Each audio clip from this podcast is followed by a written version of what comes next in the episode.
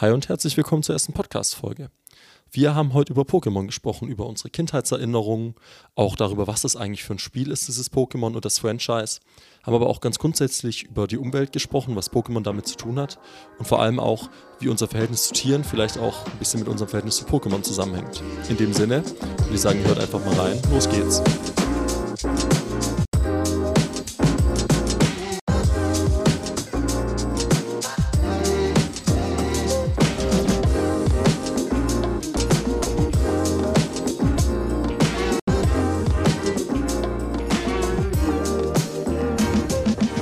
Hi zusammen. Cool, dass ihr dabei seid hier bei der ersten Folge meines Podcasts. Ich bin Luca, ich studiere in Konstanz Deutschen Politik auf Lehramt, schon etwas zu lange eigentlich. Und genau deshalb habe ich auch einen Blog, auf dem ich immer mal wieder so ein paar Sachen in die Welt schreibe, die ich einfach interessant finde und die ich einfach loswerden will. Und ich habe mir gedacht, weil die Texte ja immer so lang sind und es echt ziemlich langweilig ist, Texte die ganze Zeit zu lesen. Ich studiere selber Deutsch, ich kann da aus Erfahrung sprechen. Habe ich mir gedacht, ich mache einen Podcast. Und natürlich, ihr merkt es schon, jetzt sind es hier ah, fast 30 Sekunden, ist ziemlich langweilig, mir allein zuzuhören. Deswegen habe ich mir einen extrem kompetenten und netten und natürlich gut aussehenden Partner hier dazu geholt. Hi Kevin. Hallo, vielen lieben Dank für die Komplimente. Freut mich geschmeichelt. Ich, ja, ja, ich natürlich jetzt einmal ganz viel Positives über die sagen, damit ich die später argumentatorisch auseinandernehmen kann. Ja, ja, klar. Äh, Strategie natürlich.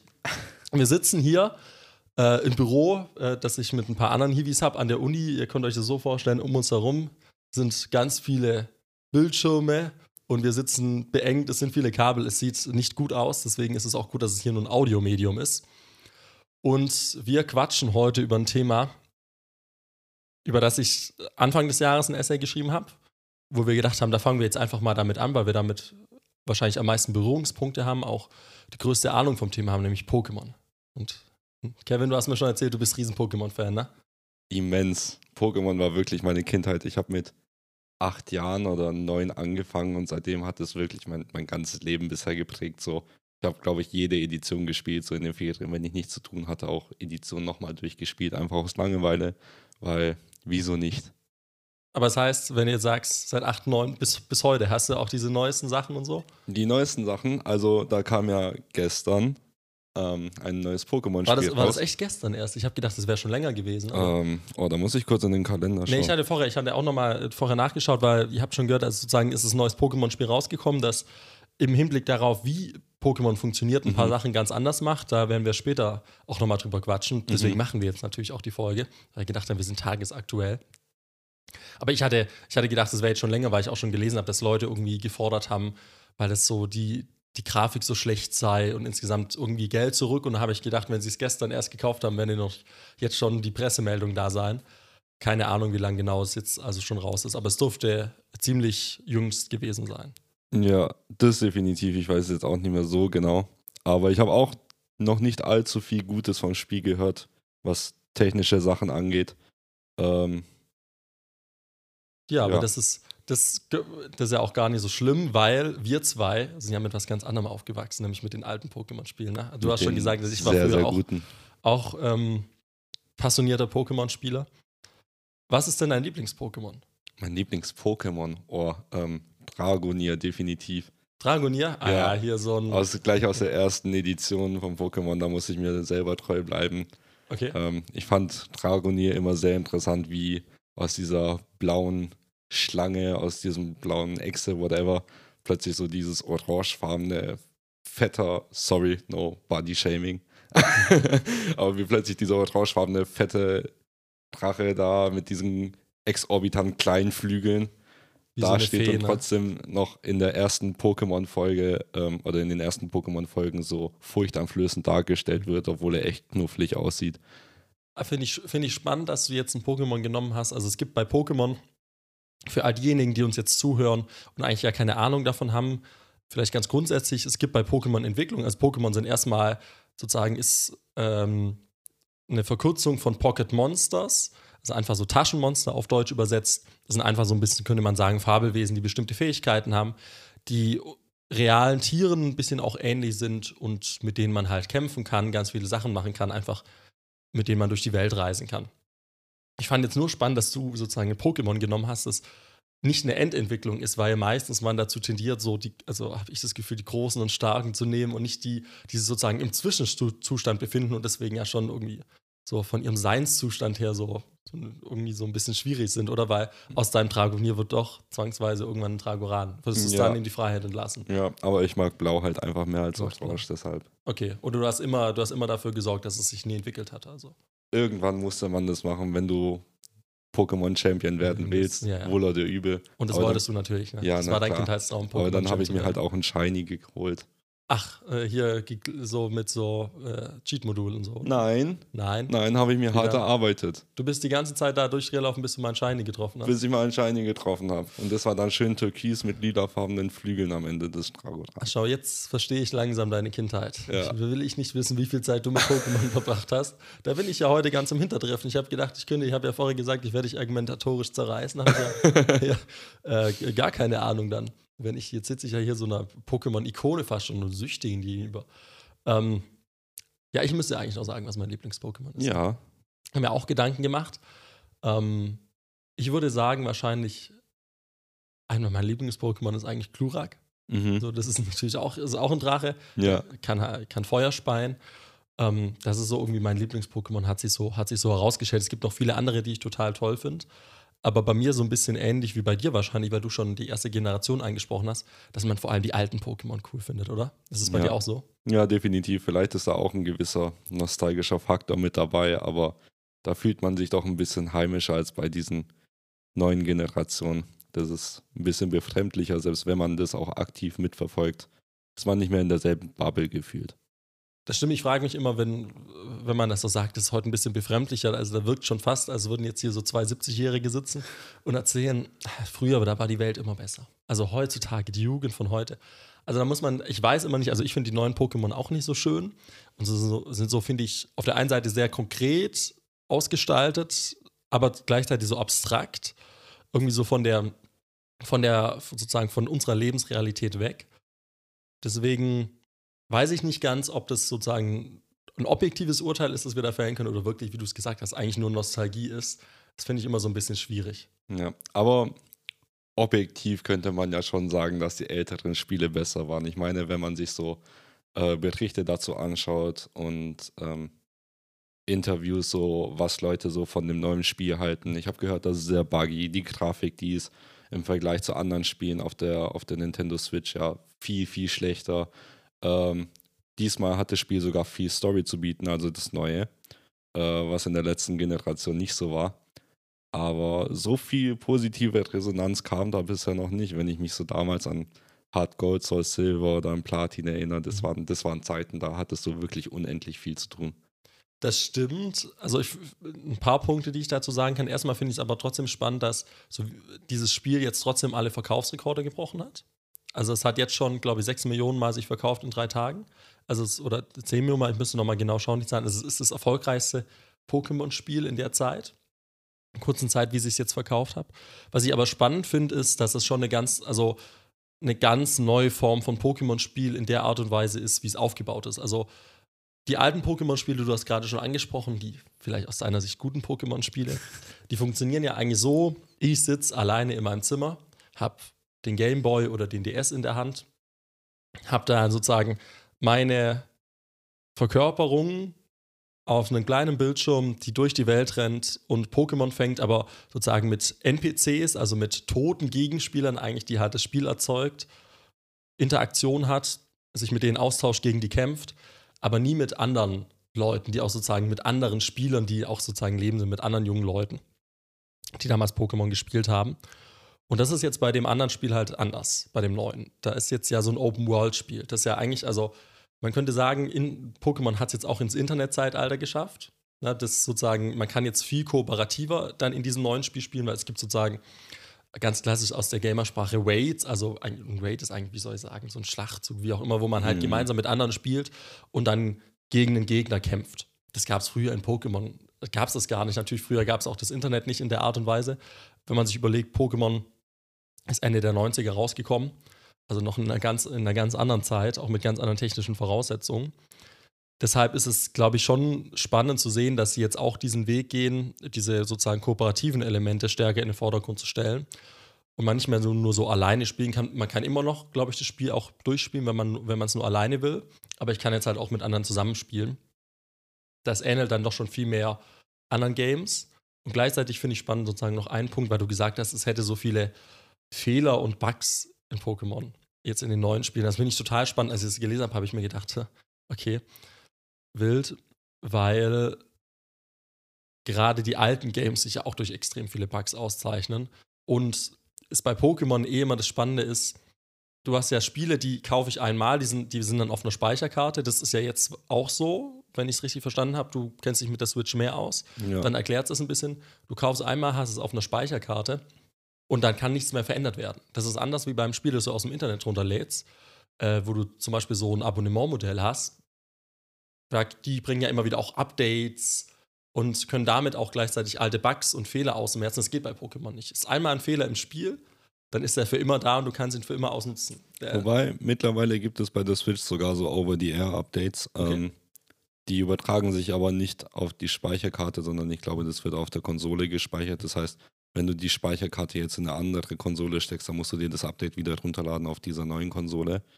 Ähm, aber wie du schon sagst, auf der Speicherkarte bleibt es, glaube ich, ziemlich gleich. Es ist, ist einfach, also finde ich spannend, dass sie auch noch diesen Weg jetzt gehen, auch, auch in den in modernen Zeiten. Das hat vielleicht was mit der Nostalgie auch zu tun, oder so wie es halt früher war. Klar, man kann es dann überall auch die, die Speicherkarte mit hinnehmen, aber ich finde es interessant, weil es wirklich, also eigentlich musst du dann umso mehr schauen, dass dein Spiel keine Fehler drin hat, weil du kannst sie nie mehr aufnehmen. Du bist, um es anzufangen, du bist, das Spiel ist halt nicht korrekturoffen einfach. Also einmal gemacht, ist es fertig. Besonders wenn du halt auch mit deinen Freunden spielst und ein bisschen Spielspaß haben willst. Ich meine, damals konnte man ja nur so Turniere, wirklich Pokémon-Kämpfe gegeneinander halten. Mittlerweile läufst du halt durchs Open World mit deinen Freunden.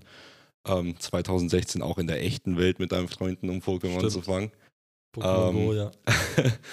aber ich muss schon sagen, dass ich teilweise auch die Zeiten vermisse, als Mama gesagt hat, so du darfst jetzt nicht mehr spielen und ich mich dann unter meine Bettdecke verkrochen habe und meine so mein Nintendo DS wieder ausgepackt habe. Ja, diese die Situation kenne ich auch, ja, ja. ja dann ähm, ganz heimlich da zu spielen, obwohl man eigentlich nur begrenzte Zeiten hat. Ich durfte immer nur 30 Minuten Mittwoch spielen und 45 Minuten Samstag und Sonntag jeweils. Mhm.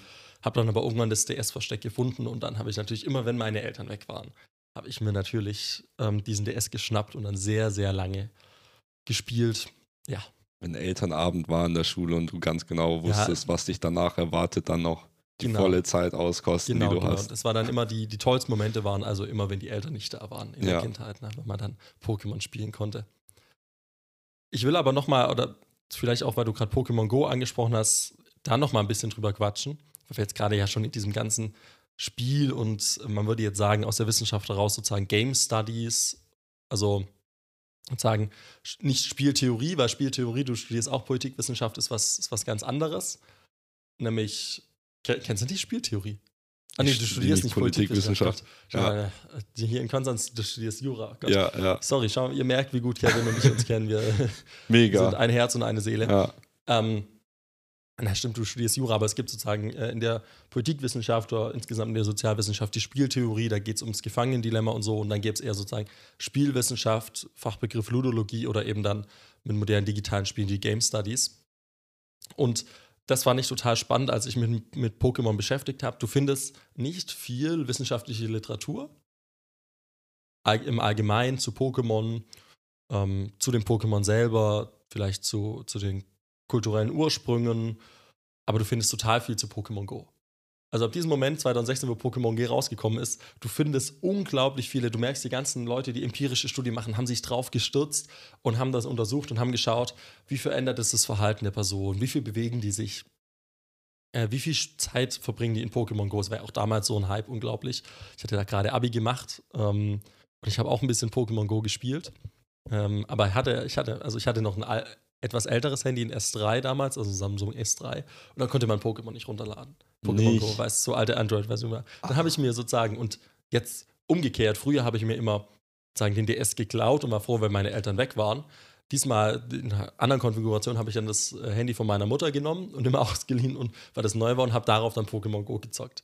Also auch hier irgendwie, obwohl ich gerade das Abi gemacht hatte, Pokémon führt immer irgendwie in den, in den Schoß der Familie wieder zurück. Ähm, und das fand ich total interessant, dass also dort total viel Studien stattfinden und man über Pokémon Go empirisch total viel sagen kann, aber über, über den Rest von Pokémon wir zwar jetzt hier eigentlich sitzen können und wirklich uns den Mund fusselig reden können und alles, was wir sozusagen sagen, wahrscheinlich nirgendwo richtig, jedenfalls wissenschaftlich geschrieben wurde. Das, das fand ich interessant, weil ich das Gefühl hatte, immer Pokémon sei doch eigentlich so ein relevantes Thema oder jedenfalls so ein verbreitetes Thema. Besonders es ist das größte Media-Franchise der Welt und das halt auch nicht ohne Grund. So, dass, da, dass es da scheinbar so wenig gibt, verwundert mich auch ein bisschen. Wenn man auch schaut, wie komplex die Spiele eigentlich sind, auch diese ganzen, da gibt es ja wirklich World Cups, also Weltturniere, äh, die sich nur um Wettkämpfe drehen. Und wenn man überlegt, du hast 1200 Pokémon, alle davon können 30, 30 Moves, Moves lernen, dann hast du noch verschiedene Items, die jedes Pokémon haben. Also das wird irgendwann echt komplex, wenn du da versuchst, alles zu kontern und dann noch die Mind Games mit deinem Gegner zu spielen. Äh, dass es da nichts gibt, ist schon verwunderlich. Aber ja, ich meine, gewissermaßen hat Pokémon Go ja auch das, das Spielverhalten von Leuten beeinflusst und vielleicht auch ein bisschen die Zukunft, wenn man schaut, so wie sich jetzt Technologie bezüglich VR und AR weiterentwickelt.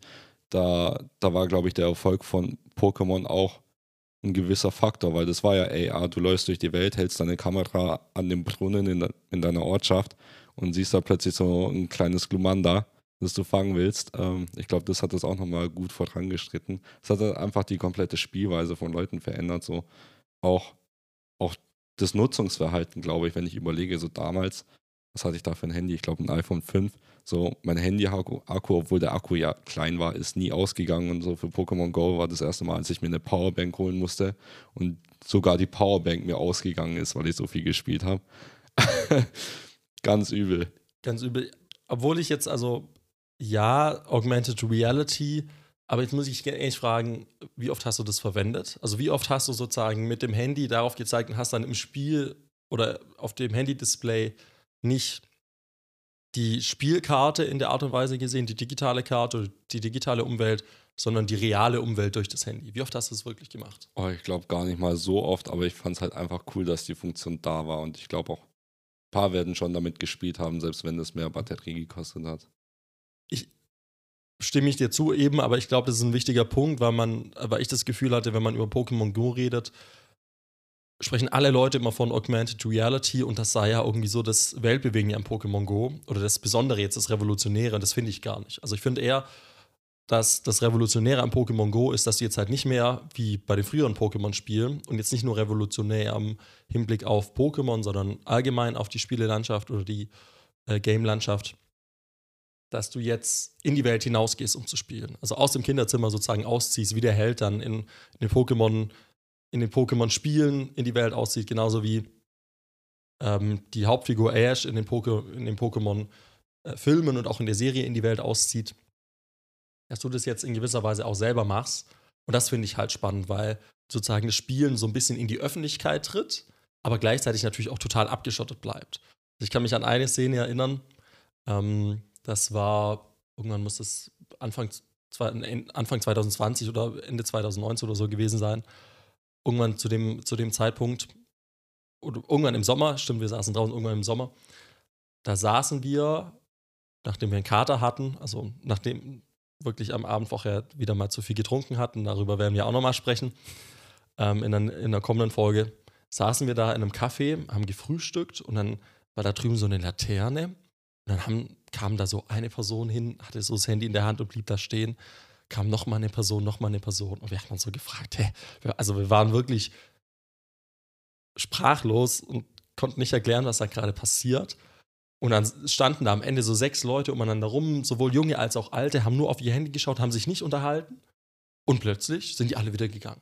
Und wir haben es wirklich nicht verstanden, was passiert ist, bis wir irgendwann auf die Idee gekommen sind, die haben Pokémon Go gespielt. Ja. Und das Spannende ist, drei Jahre zuvor, 2016, wäre es uns so, sofort eingefallen. Ach ja, das, die spielen Pokémon Go. Die spielen Pokémon 2019 war es aber schon so, das Spiel hat irgendwie schon ein bisschen verloren gehabt, auch an Strahlkraft, ja ziemlich schnell auch an Strahlkraft verloren, mhm.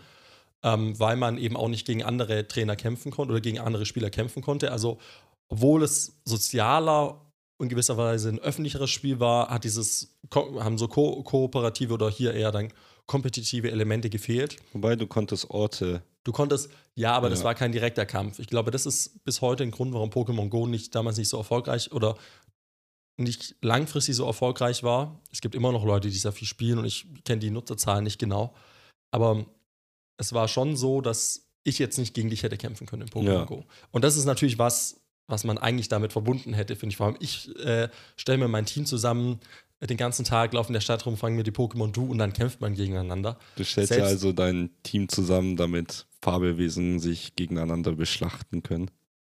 Ja, ja, miteinander messen können. Das machen wir doch auch. Mhm. Wir sind in einer Leistungsgesellschaft, Kevin. Wir Mhm. wollen es auch doch auch den Pokémon ermöglichen, gegeneinander zu kämpfen und so ihre Stärke festzustellen. Das trägt ja auch zu ihrer Identitätsbildung bei. Du willst Mhm. es doch nicht den Pokémon verwehren hier, oder? Nein, natürlich nicht, aber ich meine, gewisse Vorwürfe könnte man dem schon entgegenhalten, dass man da ein Kinderspiel hat, wo man, wo man dann quasi Fabelwesen gegeneinander ankämpfen lässt und diese, diese Monster halt auch Tiere ähn, ähneln, ähnlich sehen. Da könnte man schon gewisse Vorwürfe anbringen, oder glaubst du nicht? Ah ja, ich weiß, auf was du hinaus willst. Ich, ver ich verstehe dein Argument. Ja, aber ich glaube, das würde Pokémon jetzt reduzieren auf eine Perspektive. Ich glaube, die kann man Mhm. sehen. Also, dass Pokémon so sehr stark damit zusammenhängt, dass man eigentlich Pokémon beherrscht als Trainer. Natürlich in einem Spiel noch mehr. Und da sind ja auch keine realen Wesen, sondern es sind sozusagen nicht nur Fabelwesen, die ausgedacht sind, sondern es sind ja dann auch irgendwie sozusagen eigentlich in einem binären Code von 0 und 1 ähm, existierende Dinge, die halt auf deinem Handybildschirm oder dann früher auf deinem ähm, DS halt rumgelaufen sind und mit denen du dann eigentlich machen kannst, was du willst, natürlich, obwohl immer noch begrenzt durch die Spielregeln. Also konntest jetzt dein Pokémon selber eigentlich nichts wirklich was Schlimmes antun oder so, sondern nur anderen Pokémon, wenn du mit deinem Pokémon gegen die kämpfst. Aber ich glaube, das ist eigentlich so ein grundsätzliches Element natürlich von Spielen. Also es gibt ja, ich denke daran zurück an so alte Nintendo-Spiele wie Animal Crossing oder so, die sind natürlich sehr, also Friede, Freude, Eierkuchen in äh, Nintendo DS-Speicherkarte gegossen. Aber wenn du sozusagen ein spannenderes Spiel willst, brauchst du ja so Kampf- und Messelemente. Ich finde es nicht gleich negativ. Mhm. Ähm, ist ja auch nicht so, dass ich jetzt dem Pokémon irgendwie den Kopf abschlag oder so, sondern das wird dann halt besiegt und dann gehe ich zum Pokémon Center, kümmere mich drum, dann ist es wieder stark. Also es ist ja auch ein sehr fürsorgliches Verhältnis zum Pokémon. Ja. Deswegen finde ich das nicht so schlimm und es gehört ein bisschen dazu, aber diese Perspektiven äh, kann man, glaube ich, kann man, glaube ich, schon sehen. Also es ist nicht nur eine Welt, jetzt diese fiktive Welt von Pokémon, wo irgendwie Mensch und Pokémon so total harmonisch zusammenleben, sondern man kann das auch ganz anders lesen, wenn man will. wenn man will. will. Aber andererseits muss man halt auch schon sagen, dass zumindest Film und Serie auch stets bemüht sind, da ein freundschaftliches Verhältnis aufzubauen. Ich meine, was ich wirklich für viel dramatischer halte, ist, dass ein Haufen Leute seit zehn Jahren ihre Nintendogs im Stich gelassen haben.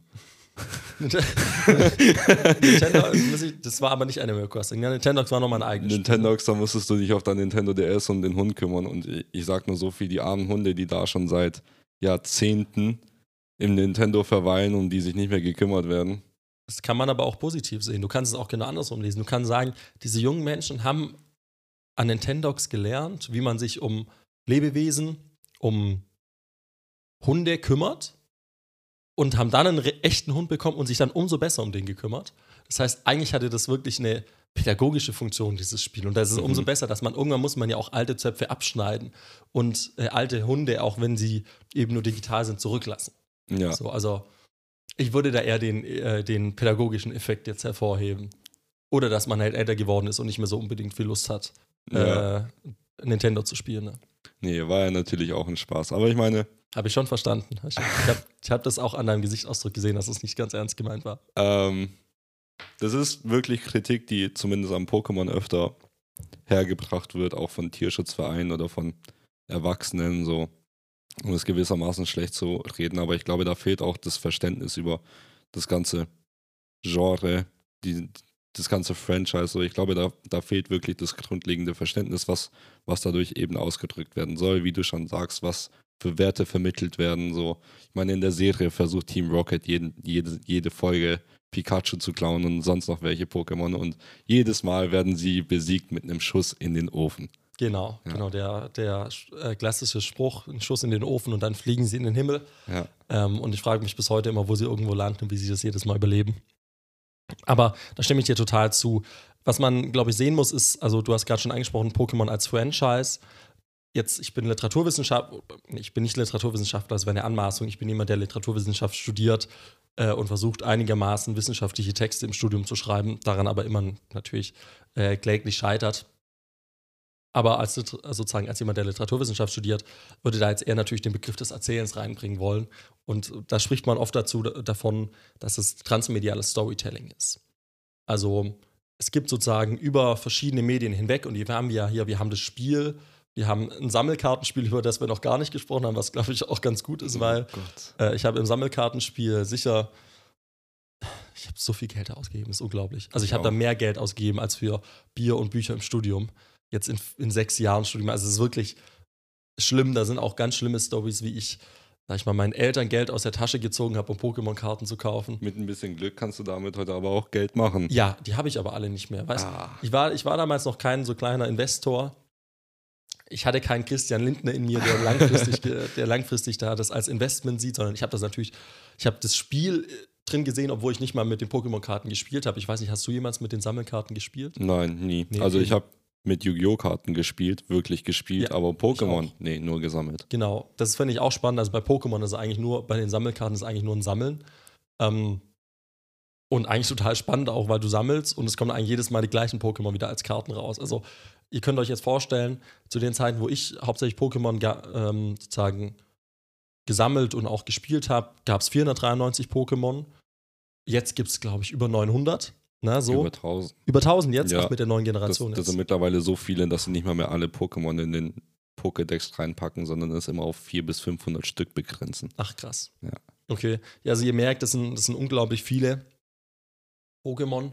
Und das finde ich spannend, weil es eigentlich dann nur eine totale Wiederholung ist. Also ich habe ja gerade jetzt, komme ich zu diesem Franchise und transmedialen Storytelling zurück.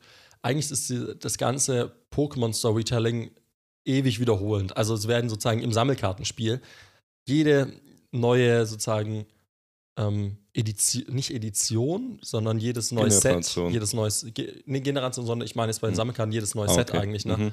Ähm, werden eigentlich ähnliche oder die gleichen Pokémon halt aus diesem Pool wieder gedruckt und dann in neu, mit neuem Artwork, neuen Fähigkeiten, neuer Stärke, aber es ist im Endeffekt auch da eine Wiederholung. Das gleiche bei den Pokémon-Spielen seit 20 Jahren. Wir haben gerade vorher über die sozusagen Neu Neuerungen in den Pokémon-Spielen gesprochen. Aber seit 20 Jahren ist es ein ähnliches Spielprinzip, das immer wieder wiederholt wird, nur manchmal mit neuen Pokémon. Bei den Serien, das, bei der Serie das gleiche. Also jede Folge ist eigentlich ähnlich aufgebaut. Und es wiederholt sich immer gleich auch in einer neuen Region. Die, die Hauptfigur Ash, die altert auch nicht. Also dessen Jugend hätte ich gerne. Man muss immer um sein, ähm, um, um sein Geheimnis da äh, fragen, weil, also diese Jugend und auch diese Haarpracht, die er natürlich hat und alles, die äh, hätten sowieso. wir in unserem Alter noch gerne. Mit Mitte 20 geht es ja bergab bekanntlich. Ja. Ähm, sobald man nicht mehr offiziell Pokémon spielen darf, sobald man, wenn man, also es geht bergab im Leben, ne, sobald die Menschen auf einen schauen, wenn man sagt, ich spiele Pokémon und die Menschen verächtlich schauen, dann ist es, hat man den Höhepunkt des Lebens erreicht. Ab da geht es nur noch bergab. Aber auch in den Filmen ist es auch eine Wiederholungsstudie. Also jeder Film erzählt auch gleich. Und das ist jetzt sozusagen eine gute Überleitung. Deswegen habe ich jetzt so lange gerade gesprochen, dass ich finde, dass die Filme eben, auch wenn sie so wiederholen sind und immer die gleiche Story erzählen, immer was ganz Bestimmtes erzählen. Es gibt mhm. auch einen wissenschaftlichen Text dazu von Jason Bainbridge. Er sagt es deshalb, weil sozusagen einer der wenigen Texte ist, der sich überhaupt mit Pokémon auseinandersetzt. Und dieser Text sagt eigentlich, dass es in Pokémon-Filmen immer darum geht, dass es sozusagen Ash gibt und seine Freundesgruppe und irgendwelche bösen Verbrecherorganisationen versuchen, ein legendäres Pokémon zu fangen und damit die Natur in Ungleichgewicht zu bringen. Und die Helden eigentlich kommen, um diese, diese Ungleich, dieses Ungleichgewicht auszugleichen und wieder Harmonie zu erzeugen. Und das ist natürlich ein sehr, also ist eigentlich eine sehr positive Story, weil sozusagen der Mensch dann dafür sorgt, dass die Umwelt wieder intakt ist. Und ich, das finde ich, glaube ich, ganz interessant an Pokémon, dass es hier wirklich so eine Harmonie von Mensch, Pokémon und von Natur gibt. Pokémon natürlich als personifizierte Natur die wir so in unserer Lebenswelt nicht kennen. Also da gibt es Hochtechnologie ohne sozusagen negative Umweltfolgen. Da sind Mensch und Pokémon irgendwie so interdependent, dass es fast schon eine Symbiose ist, äh, dass man die fast schon sozusagen, dass es die gemeinsam braucht, damit die Welt so weitergeht und damit alles ähm, gesund, gesund und natürlich bleibt in der Art und Weise. Deswegen finde ich, eigentlich wird ein ziemlich positives Naturbild vermittelt oder jedenfalls ein sehr utopisches Naturbild, das wir uns in der momentanen Situation mit Klimawandel und Umwelt ähm, wünschen würden eigentlich. Ja. Ja, das wäre echt eine schöne Welt, wenn wir ein paar Machomais hätten mit, mit vier Armen, die halt einfach alles für uns tragen, Ah weil ja, da sie so groß und wieder, stark du, sind. würdest, du bist gleich wieder bei dem, okay, ich würde meine Pokémon schön versklaven, nichts mehr machen. Würde ich nicht, ich würde da gemeinschaftlich arbeiten. Geme gemeinschaftlich, was, was heißt gemeinschaftlich arbeiten? Du sitzt auf der Veranda und gibst Anweisungen? Ja nee, ich sitze auf der. Schulter, weil es ja nicht, nicht reicht. Ich sitze Ja, auf der Schulter von Machomai. Wo Mach, mach mal, ach, dafür bist du zu schwer, glaube ich. Oder? Dafür bin ich zu schwer, so muskelbepackt wie die sind. Die sind schon sehr breit, also breiter als sehr- Tim stimmt, Gabel. Stimmt, die sind schon wirklich, die sind wirklich, ja, können, müsste man mal, ne? Also zumindest wird es in der Serie so öfter dargestellt, dass sie am Bau öfter mit, mithelfen. Oder zum Beispiel, wie heißt, wie heißt dieses Pokémon, das ähm, Ah ja, dieses Pantomime. Äh, Ja, nicht, genau. Nicht Pantomime-Pokémon, sondern, ah, ich weiß es auch nicht. Der wird äh, auch öfter mal mit Clowns Das zusammengepackt. stimmt. Also da gibt es wirklich so eine gewisse Harmonie zwischen der Pokémon-Welt und dem Menschenleben und dem Alltag. Ja, vor allem die Harmonie besteht eben darin, glaube ich, und das ist der wichtige Punkt, dass Mensch und Pokémon irgendwie ein bisschen zusammengehören. Also die Trainerbeziehung ist genau das, äh, dass irgendwie Mensch und Pokémon gemeinsam zusammenarbeiten. Man könnte auch das wieder anders lesen, deswegen bin ich gerade bei deinem Beispiel auch so, man muss es, glaube ich, aus einer bestimmten Perspektive lesen, weil man natürlich auch das wieder lesen könnte. Okay, ich beherrsche die Machemais, ich gebe denen eigentlich die Anweisung, genauso den anderen Pokémon und die machen das für mich, was ich brauche. So, das kannst du auch immer so lesen, sondern es geht schon eher darum, dass es jedenfalls aus der Perspektive so erzählt die Serie und so erzählen es die Filme. Das Game anders, weil es eben ein Game ist, da brauchst du Herausforderungen und irgendwie Kampf und so weiter. Aber es wird in der Serie eben und den Filmen anders erzählt oder stärkerer Fokus drauf gelegt. Das zeigt schon der erste Film. Ich weiß nicht, hast du einen Lieblings-Pokémon-Film? Also Pokémon-Filme überhaupt geschaut in deiner Kindheit viel? Ähm, ehrlich gesagt, nicht viele. In den Filmen war ich nie so involviert, weil ich Pokémon als Serie nicht mochte, sondern mehr als Spiel. Ja. Als Se Ach, also ich muss sagen, ich bin damals in der Grundschule in der ersten Klasse, hatte ich ganz normalen Unterricht und dann bin ich in die zweite Klasse gekommen und da war dann immer Nachmittagsunterricht. mhm. Viermal die Woche bis auf Mittwoch, Nachmittagsunterricht. Mhm. Das heißt, ich durfte nicht nach Hause mittags. Ich konnte Ja. nicht nach Hause. Ja. Aber es kam immer mittags um 13.50 Uhr oder um 14 Uhr irgendwie so, kam auf RTL 2 Pokémon. ja, schön Und ich war am. Anfang am Boden zerstört. Ich wusste nicht, wie mein Leben weitergehen soll. Wenn ich nicht nach Hause komme, das Essen steht auf dem Tisch und danach kann ich dann Pokémon schauen. Also wusste ich wirklich nicht. Es hat dann total gut geklappt, aber da hatte es so eine Rolle, da habe ich mir, weiß ich noch, das habe ich noch so im Kopf, da habe ich mir wirklich Gedanken gemacht und wollte eigentlich nicht zur Mittagsschule, weil ich da nicht Pokémon schauen konnte. Und mit dem Aufnehmen war es damals immer schon so ein bisschen schwierig, ob das auch klappt, ob das meine Eltern technisch hinbekommen, äh, ob es dann noch dann, also ob das irgendwie wirklich eine Alternative ist. Am Ende habe ich es auch ohne Pokémon überlebt, dann ohne die Pokémon-Anime, aber ich habe diese Filme auch sehr, also viel geschaut. Ähm, Gerade dann auch den ersten und den zweiten Film. Und ich habe es deshalb angesprochen, weil dieser erste Film eigentlich genau diese zwei Perspektiven aus, auf Pokémon verhandelt. Also es gibt einmal diese Perspektive Beherrschung, es gibt einmal diese Perspektive Harmonie. Und eigentlich ist es so, dass es gibt ein legendäres Pokémon da drin, das heißt Mewtwo, das ist geklont worden. Und das ist das mächtigste Pokémon der Welt findet aber, dass alle anderen Pokémon versklavt werden eigentlich von ihren Trainern und will das befreien. Es ist auch ein sehr intelligentes Ist auch ein sehr intelligentes Pokémon. Und dann gibt es auf der anderen Seite sozusagen Ash, der dann personifiziert dafür eintritt, dass eigentlich es eine Harmonie von Pokémon und, und ähm, Mensch gibt.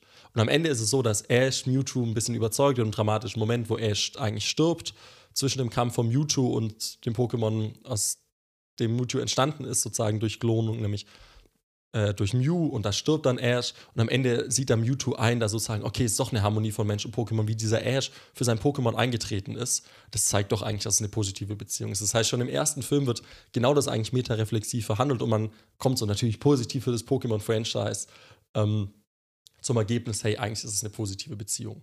Aber das ist doch auch genau das Gute, was besonders die Filme vermitteln können. Ich meine, im Endeffekt, die Serie, wie du schon sagst, die haben ja Muster. Jedes Mal Team Rocket, jedes Mal dieselbe Geschichte, ein bisschen abgewandelt, aber immer dasselbe. Aber auch da Das ist, Ash derjenige, der sozusagen dafür eintritt, dass äh, es eine gute Welt gibt, Ja. der die Umwelt immer wieder rettet, der auch Pokémon immer wieder rettet gegen dieses böse Team. Sich Definitiv. in den Regeln nicht. aber er verfolgt sein Ziel, Meister zu werden. Er verfolgt Ziel meistens, Serie. aber sehr langsam und auch Ja. oft nicht so erfolgreich, würde ich mal sagen. Ja. Ne? Was ich sagen wollte, war, bei den Filmen kann das viel besser kommuniziert werden, eben diese Probleme, weil legendäre Pokémon ja meistens zuständig sind für solche Naturphänomene. Ähm, Leben und Tod, ähm, Feuer, Wasser, Luft. Ähm, Ja, sogar mit, also es gibt sogar mit, äh, ich weiß nicht ganz, wie man es auch, Arceo, Arceus? Ja, die Gottfigur. Die sogar, also sozusagen die Welt ist so, sogar aus einem Pokémon entstanden oder die, der hat es jedenfalls schafft, einfach formuliert. Ja, und mit Dialga und Palkia als Zeit- und Raumherrscher und Genau. ähm, Geratina als verkörperten Teufel. Genau. Das Spannende finde ich daran sozusagen, damit wir uns jetzt nicht in Namen verlieren, die ganzen Leute da draußen denken, was sind das? Ja. Welche Buchstabenreihen werden uns jetzt hier präsentiert im Podcast?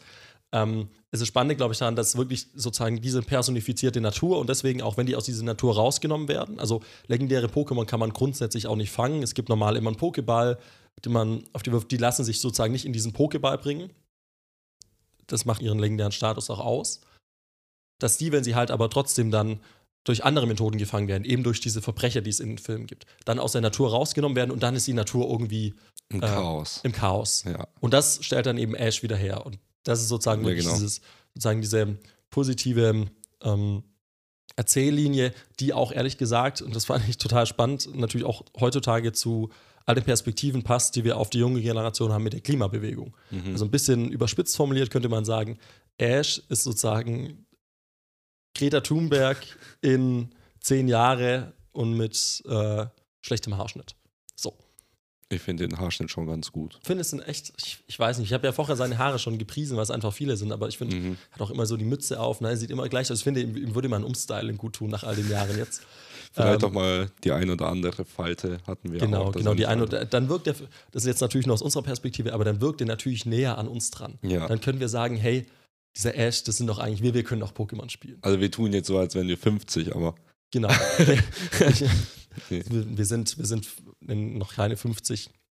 Ey, aber selbst in unserem Alter, na, stellt man sich ja mal fundamentale Fragen.